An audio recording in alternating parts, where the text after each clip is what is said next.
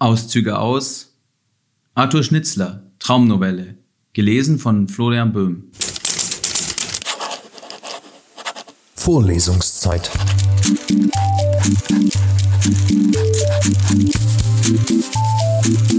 Der Geschichten-Podcast für jede Gelegenheit.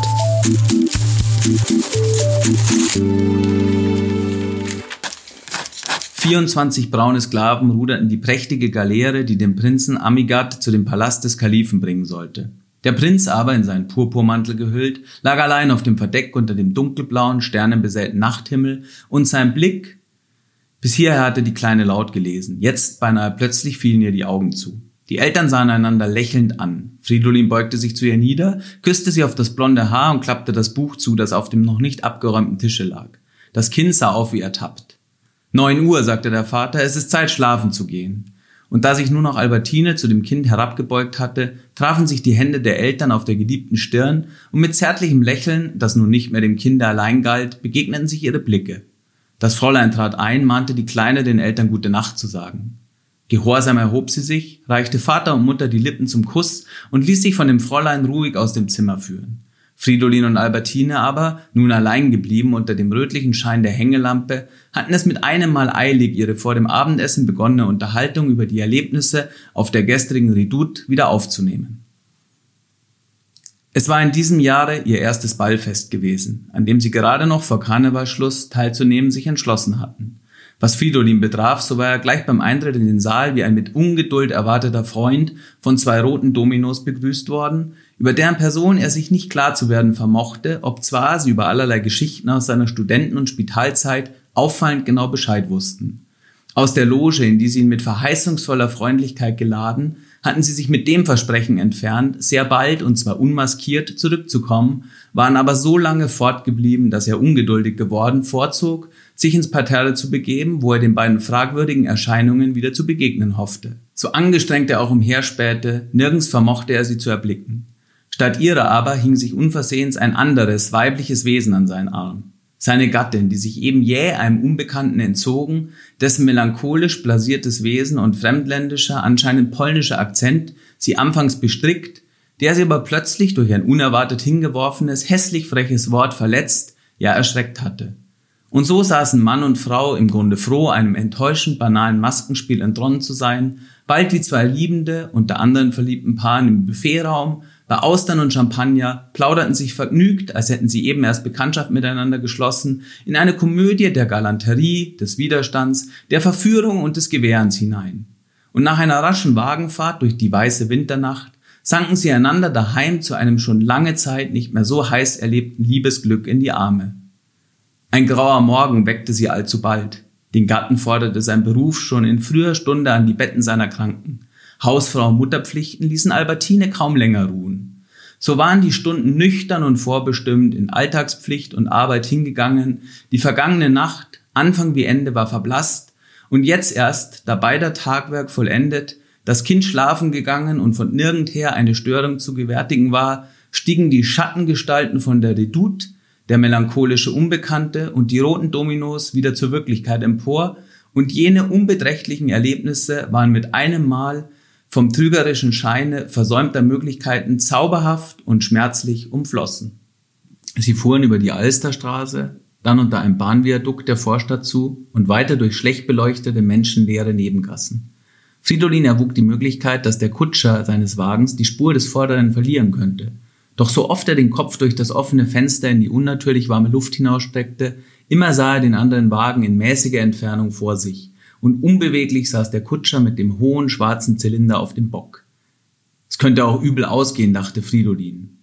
Zwischen bescheidenen Villen in langsamer Steigung ging es hinan. Nun glaubte Fridolin sich zurechtzufinden. Spaziergänge hatten ihn vor Jahren manchmal hergeführt. Es musste der Galizienberg sein, den er hinanfuhr. Zur Linken in der Tiefe sah er die im Dunst verschwimmende, von tausend Lichtern flimmernde Stadt. Er hörte Räder rollen hinter sich und blickte aus dem Fenster nach rückwärts. Zwei Wagen fuhren hinter ihm, und das war ihm lieb, so konnte er dem Trauerkutscher in keinem Fall verdächtig sein. Plötzlich, mit einem sehr heftigen Ruck, bog der Wagen seitlich ab, und zwischen Gittern, Mauern, Abhängen ging es abwärts wie in eine Schlucht. Fridolin fiel ein, dass es höchste Zeit war, sich zu maskieren. Er zog den Pelz aus, fuhr in die Kutte, gerade so wie er jeden Morgen auf der Spitalabteilung in die Ärmel seines Leinenkittels zu schlüpfen pflegte. Und wie an etwas Erlösendes dachte er daran, dass er in wenigen Stunden schon, wenn alles gut ging, wie jeden Morgen zwischen den Betten seiner Kranken umhergehen würde, ein hilfsbereiter Arzt. Der Wagen stand still. Wie wär's, dachte Fridolin, wenn ich gar nicht erst ausstiege, sondern lieber gleich zurückkehrte. Aber wohin? Zu der kleinen Piriette? Oder zu dem Dirnchen in der Buchfeldgasse? Oder zu Marianne, der Tochter des Verstorbenen? Oder nach Hause? Und mit einem leichten Schauer empfand er, dass er nirgends hin sich weniger sehnte als gerade dorthin. Oder war es, weil dieser Weg ihn der weiteste dünkte? Nein, ich kann nicht zurück, dachte er bei sich. Weiter meinen Weg und wer ist mein Tod? Er lachte selbst zu dem großen Wort, aber sehr heiter war ihm dabei nicht zumute. Ein Gartentor stand weit offen. Die Trauerkutsche vor ihm fuhr eben tiefer in die Schlucht hinab oder in das Dunkel, das ihm so erschien. Nachtigall war also jedenfalls schon ausgestiegen. Fridolin sprang rasch aus dem Wagen, wies den Kutscher an, oben an jener Biegung seine Rückkehr abzuwarten, solange es auch dauern sollte. Und um sich seiner zu versichern, entlohnte er ihn im Vorhinein reichlich und versprach ihm einen gleichen Betrag für die Rückfahrt. Die Wagen, die dem Seinen gefolgt waren, kamen angefahren. Aus dem ersten sah Fridolin eine verhüllte Frauengestalt steigen, dann trat er in den Garten, nahm die Larve vor, ein schmaler, vom Hause her beleuchteter Pfad führte bis zum Tor. Zwei Flügel sprangen auf und Fridolin befand sich in einer schmalen, weißen Vorhalle. Harmoniumklänge tönten ihm entgegen, zwei Diener in dunkler Livree, die Gesichter grau verlarvt, standen rechts und links. Parole! umflüsterte es ihn zweistimmig, und er erwiderte Dänemark. Der eine Diener nahm seinen Pelz in Empfang und verschwand damit in einem Nebenraum. Der andere öffnete eine Tür und Fridolin trat in einen dämmerigen, fast dunklen, hohen Saal, der ringsum von schwarzer Seide umhängen war. Masken, durchaus in geistlicher Tracht, schritten auf und ab, 16 bis 20 Personen, Mönche und Nonnen. Die Harmoniumklänge, sanft anschwellend, eine italienische Kirchenmelodie, schienen aus der Höhe herabzutönen. In einem Winkel des Saales stand eine kleine Gruppe, drei Nonnen und zwei Mönche. Von dort aus hatte man sich flüchtig zu ihm hin und gleich wieder wie mit Absicht abgewandt. Fridolin merkte, dass er als einziger das Haupt bedeckt hatte, nahm den Pilgerhut ab und wandelte so harmlos als möglich auf und nieder. Ein Mönch streifte seinen Arm und nickte einen Gruß. Doch hinter der Maske bohrte sich ein Blick, eine Sekunde lang tief in Fridolins Augen. Ein fremdartiger, schwüler Wohlgeruch, wie von südländischen Gärten umfing ihn. Wieder streifte ihn ein Arm. Diesmal war es eine der Nonnen. Wie die anderen hatte auch sie um Stirn, Haupt und Nacken einen schwarzen Schleier geschlungen, unter den schwarzen Seidenspitzen der Larve leuchtete ein blutroter Mund. Wo bin ich? dachte Fridolin. Unter Irrsinnigen, unter Verschwörern? Bin ich in die Versammlung irgendeiner religiösen Sekte geraten? War Nachtigall vielleicht beordert, bezahlt, irgendeinen Uneingeweihten mitzubringen, den man zum Besten haben wollte? Doch für einen Maskenscherz schien ihm alles zu ernst, zu eintönig, zu unheimlich. Den Harmoniumklängen hatte sich eine weibliche Stimme beigestellt, eine altitalienische geistliche Arie tönte durch den Raum. Alle standen still, schienen zu lauschen, auch Fridolin gab sich für eine Weile der wundervoll anschwellenden Melodie gefangen. Plötzlich flüsterte eine weibliche Stimme hinter ihm Wenden Sie sich nicht nach mir um, noch ist es Zeit, dass Sie sich entfernen. Sie gehören nicht hierher. Wenn man es entdeckte, erging es Ihnen schlimm. Fridolin schrak zusammen. Eine Sekunde lang dachte er der Warnung zu folgen. Aber die Neugier, die Lockung und vor allem sein Stolz waren stärker als jedes Bedenken. Nun bin ich einmal so weit, dachte er, mag es enden, wie es wolle, und er schüttelte verneinend den Kopf, ohne sich umzuwenden. Da flüsterte die Stimme hinter ihm, es täte mir leid um sie. Jetzt wandte er sich um. Er sah den blutroten Mund durch die Spitzen schimmern, dunkle Augen sanken in die seinen. Ich bleibe, sagte er in einem heroischen Ton, den er nicht an sich kannte, und wandte das Antlitz wieder ab. Der Gesang schwoll wundersam an, das Harmonium tönte in einer neuen, durchaus nicht mehr kirchlichen Weise, sondern weltlich, üppig, wie eine Orgel brausend. Und um sich schauend merkte Fridolin, dass die Nonnen alle verschwunden waren und sich nur mehr Mönche im Saal befanden. Auch die Gesangsstimme war, indes aus ihrem dunklen Ernst über einen kunstvoll ansteigenden Triller ins Helle und Jauchzende übergegangen, statt des Harmoniums aber hatte irdisch und frech ein Klavier eingesetzt. Fridolin erkannte sofort Nachtigalls wilden, aufreizenden Anschlag und die vorher so edle weibliche Frauenstimme hatte sich einem grellen, letzten wollüstigen Aufschrei gleichsam durch die Decke davongeschwungen in die Unendlichkeit. Türen rechts und links hatten sich aufgetan. Auf der einen Seite erkannte Fridolin am Klavier die verdämmernden Umrisse von Nachtigalls Gestalt, der gegenüberliegende Raum aber strahlte in blendender Helle und Frauen standen unbeweglich da, alle mit dunklen Schleiern um Haupt, Stirn und Nacken, schwarze Spitzenlarven über dem Antlitz, aber sonst völlig nackt. Fridolins Augen irrten durstig von üppigen zu schlanken, von zarten zu prangend erblühten Gestalten, und dass jede dieser Unverhüllten doch ein Geheimnis blieb und aus den schwarzen Masken als unlöslichste Rätsel große Augen zu ihm herüberstrahlten, das wandelte ihm die unsägliche Lust des Schauens in eine fast unerträgliche Qual des Verlangens. Doch wie ihm erging es wohl auch den anderen. Die ersten entzückten Atemzüge wandelten sich zu Seufzern, die nach einem tiefen Weh klangen. Irgendwo entrang sich ein Schrei, und plötzlich, als wären sie gejagt, stürzten sie alle nicht mehr in ihren Mönchskutten, sondern in festlichen, weißen, gelben, blauen, roten Kavalierstrachten aus dem dämmerigen Saal zu den Frauen hin, wo ein tolles, beinahe böses Lachen sie empfing. Fridolin war der Einzige, der als Mönch zurückgeblieben war und schlich sich einigermaßen ängstlich in die entfernteste Ecke, wo er sich Nachtigall nahe befand, der ihm den Rücken zugewendet hatte. Fridolin sah wohl, dass Nachtigall eine Binde um die Augen trug, aber zugleich glaubte er zu bemerken, wie hinter dieser Binde seine Augen in den hohen Spiegel gegenüber sich bohrten, in dem die bunten Kavaliere mit ihren nackten Tänzerinnen sich drehten. Plötzlich stand eine der Frauen neben Fridolin und flüsterte, denn niemand, als müssten auch die Stimmen Geheimnis bleiben, sprach ein lautes Wort. Warum so einsam? Warum schließt du dich vom Tanze aus? Fridolin sah, dass von einer anderen Ecke her ihn zwei Edelleute scharf ins Auge gefasst hatten, und er vermutete, dass das Geschöpf an seiner Seite, es war knabenhaft und schlank gewachsen, zu ihm gesandt war, ihn zu prüfen und zu versuchen. Trotzdem breitete er die Arme nach ihr aus, um sie an sich zu ziehen, als ein anderes der Weiber sich von ihrem Tänzer löste und geradewegs zu Fridolin gelaufen kam. Er wusste sofort, dass es seine Warnerin von früher war. Sie stellte sich an, als erblickte sie ihn zum ersten Mal und flüsterte doch so vernehmlich, dass man sie auch in jeder anderen Ecke hören musste, Bist du endlich zurück? Und heiter lachend, Es ist alles vergeblich, du bist erkannt. Und zu der Knabenhaften gewandt, Lass ihn mir nur für zwei Minuten, dann sollst du ihn gleich wieder, wenn du willst, bis zum Morgen haben. Und leiser zu ihr, wie freudig, Er ist es, ja, er. Die andere erstaunt, Wirklich? Und schwebte fort in die Ecke zu den Kavalieren. Frage nicht, sprach nun die zurückgebliebene zu Fridolin, und wundere dich über nichts. Ich versuchte sie irre zu führen, aber ich sage dir gleich, auf die Dauer kann das nicht gelingen. Flieh, ehe es zu spät ist, und es kann jeden Augenblick zu spät sein. Und gib Acht, dass man deine Spur nicht verfolgt. Niemand darf erfahren, wer du bist. Mit deiner Ruhe, mit dem Frieden deines Daseins wäre es vorbei. Für immer. Geh. Sehe ich dich wieder? Unmöglich. So bleibe ich. Ein Zittern ging durch ihren nackten Leib, das sich ihm mitteilte und ihm fast die Sinne vernebelte. Es kann nicht mehr auf dem Spiel stehen als mein Leben, sagte er, und das bist du mir in diesem Augenblick wert. Er erfasste ihre Hände, versuchte sie an sich zu ziehen. Sie flüsterte wieder, wie verzweifelt, Geh! Er lachte und hörte sich, wie man sich im Traume hört. Ich sehe ja, wo ich bin. Ihr seid doch nicht nur darum da, ihr alle, damit man von eurem Anblick toll wird. Du treibst nur einen besonderen Spaß mit mir, um mich völlig verrückt zu machen. Es wird zu spät, geh.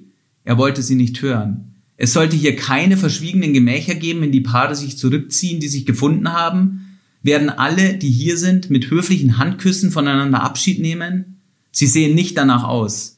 Und er wies auf die Paare, die nach den rasenden Klängen des Klaviers in dem überhellen, spiegelnden Nebenraume weitertanzten. Glühende weiße Leiber am blaue, rote, gelbe Seide geschmiegt. Ihm war, als kümmerte sich jetzt niemand um ihn und um die Frau neben ihm. Sie standen in dem fast dunklen Mittelsaal ganz allein.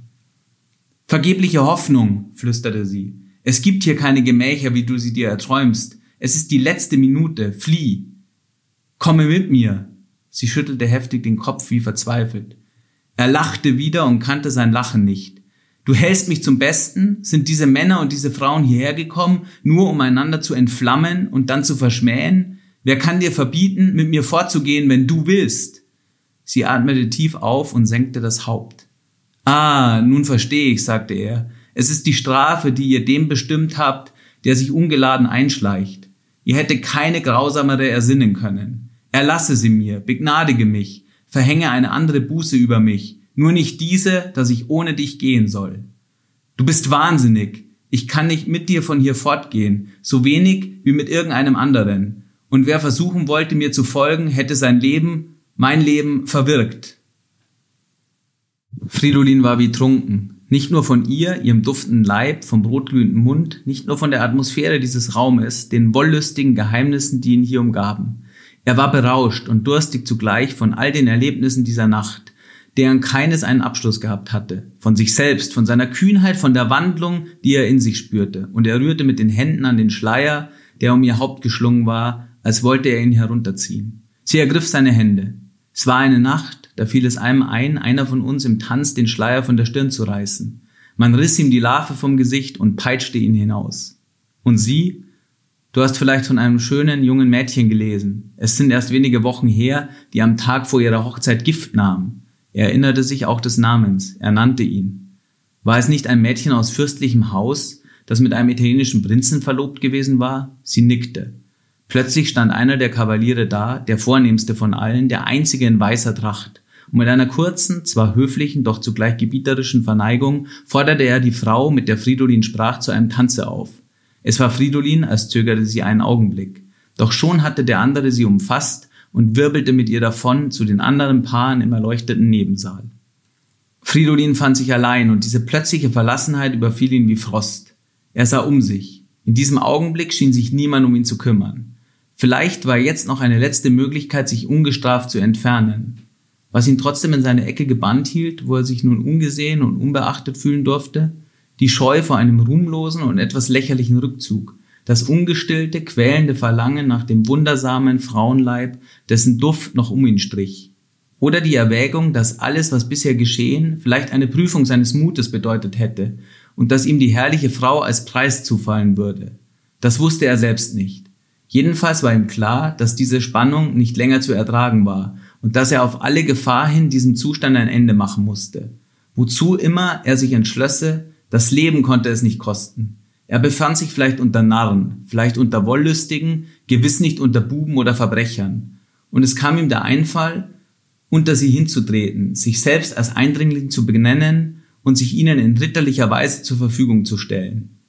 Nur in solcher Art wie mit einem edlen Akkord durfte diese Nacht abschließen, wenn sie mehr bedeuten sollte als ein schattenhaft wüstes Nebeneinander von düsteren, trübsinnigen, skurrilen und lüsternen Abenteuern, deren doch keines zu Ende gelebt worden war.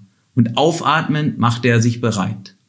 In diesem Augenblick aber flüsterte es neben ihm. Parole!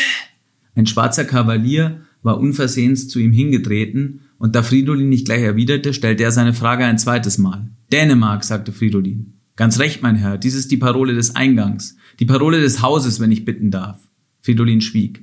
Sie wollen nicht die Güte haben, uns die Parole des Hauses zu sagen? Es klang messerscharf. Fridolin zuckte die Achseln. Der andere trat in die Mitte des Raumes, erhob die Hand, das Klavierspiel verstummte, der Tanz brach ab. Zwei andere Kavaliere, einer in Gelb, der andere in Rot, traten herzu.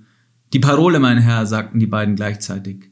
Ich habe sie vergessen, erwiderte Fridolin mit einem leeren Lächeln und fühlte sich ganz ruhig. Dies ist ein Unglück, sagte der Herr in Gelb, denn es gilt hier gleich, ob Sie die Parole vergessen oder ob Sie sie nie gekannt haben. Die anderen männlichen Masken stürmten herein, die Türen nach beiden Seiten schlossen sich. Fridolin stand allein da im Mönchsgewand, mitten unter bunten Kavalieren. Die Maske herunter, riefen einige zugleich. Wie zum Schutz hielt Fridolin die Arme vor sich hingestreckt. Tausendmal schlimmer wäre es ihm erschienen, der einzige mit unverlarvtem Gesicht unter lauter Masken dazustehen, als plötzlich unter angekleideten nackt.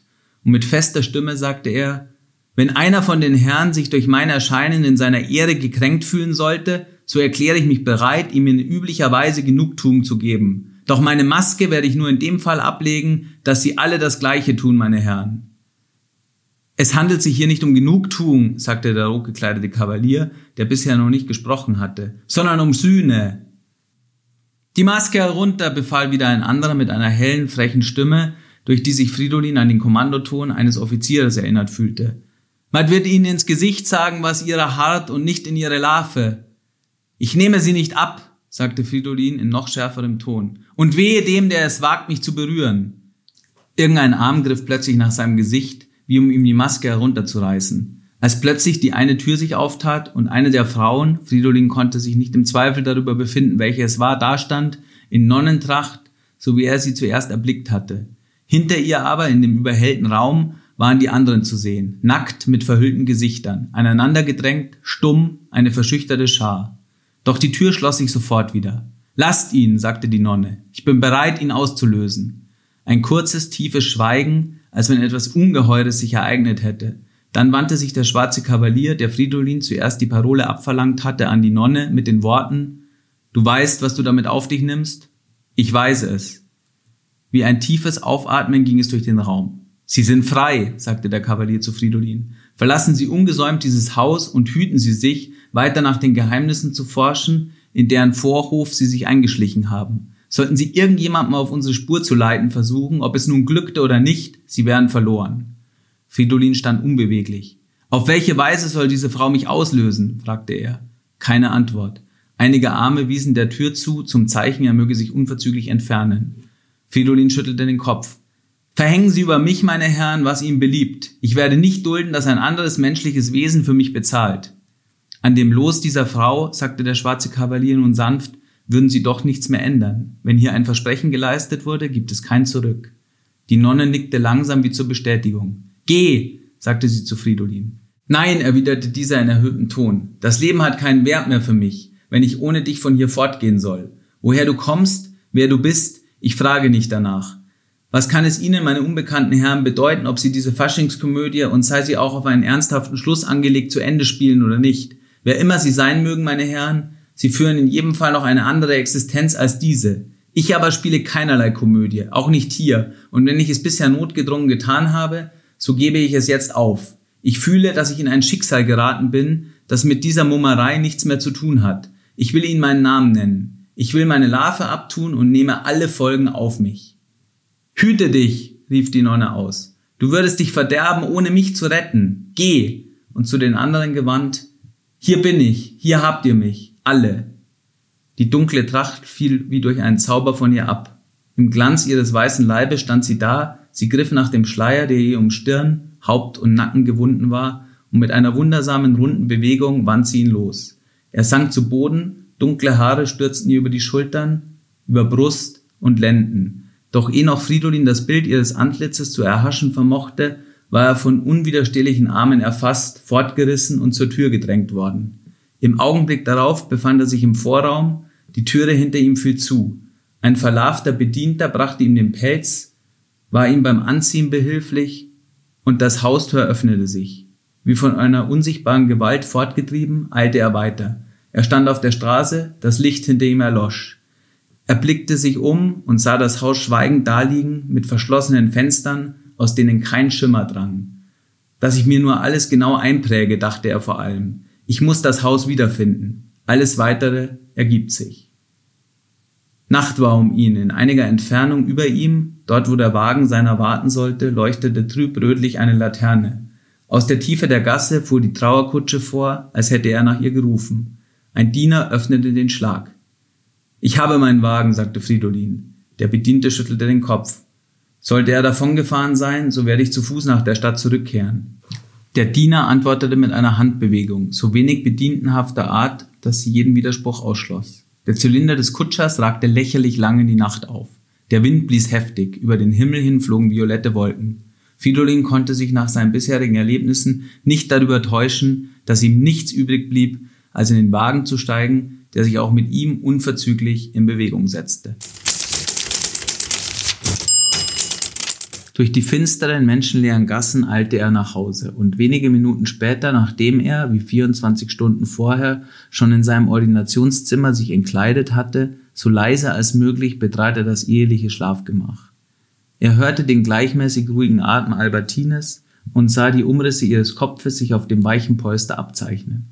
Ein Gefühl von Zärtlichkeit, ja von Geborgenheit, wie er es nicht erwartet, durchdrang sein Herz, und er nahm sich vor, ihr bald, vielleicht morgen schon, die Geschichte der vergangenen Nacht zu erzählen, doch so, als wäre alles, was er erlebt, ein Traum gewesen. Und dann erst, wenn sie die ganze Nichtigkeit seiner Abenteuer gefühlt und erkannt hatte, wollte er gestehen, dass sie Wirklichkeit gewesen waren.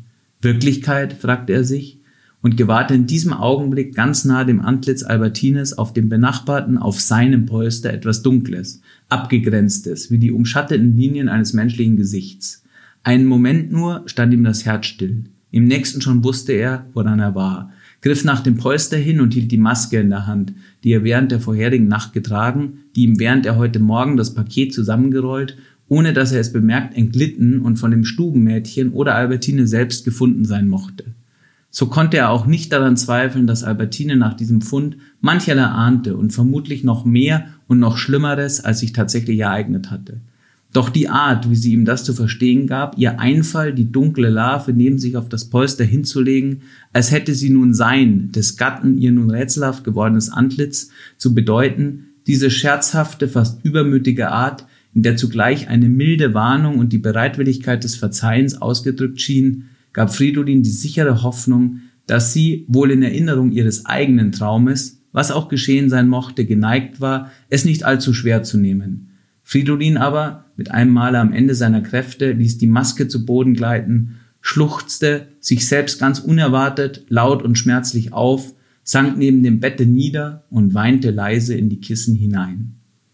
Nach wenigen Sekunden fühlte er eine weiche Hand über seine Haare streichen. Da erhob er sein Haupt und aus der Tiefe seines Herzens entrang sich's ihm. Ich will dir alles erzählen.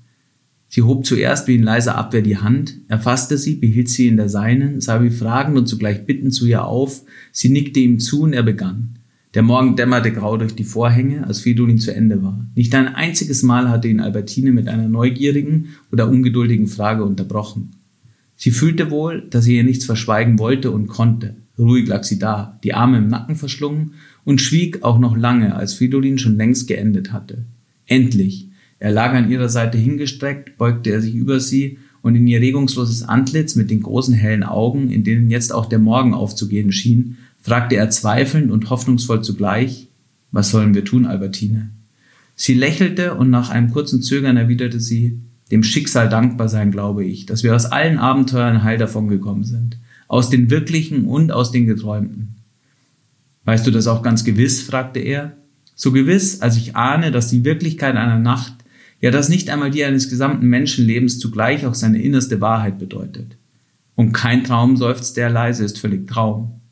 Sie nahm seinen Kopf in beide Hände und bettete ihn innig an ihre Brust. Nun sind wir wohl erwacht, sagte sie, für lange. Für immer wollte er hinzufügen, aber noch eher die Worte ausgesprochen, legte sie ihm einen Finger auf die Lippen und, wie vor sich hin, flüsterte sie, niemals in die Zukunft fragen. So lagen die beiden schweigend, beide wohl auch ein wenig schlummernd und einander traumlos nah, bis es wie jeden Morgen um sieben Uhr an die Zimmertür klopfte und mit den gewohnten Geräuschen von der Straße her einem sieghaften Lichtstrahl durch den Vorhangspalt und einem hellen Kinderlachen von nebenan, der neue Tag begann. Vorlesungszeit.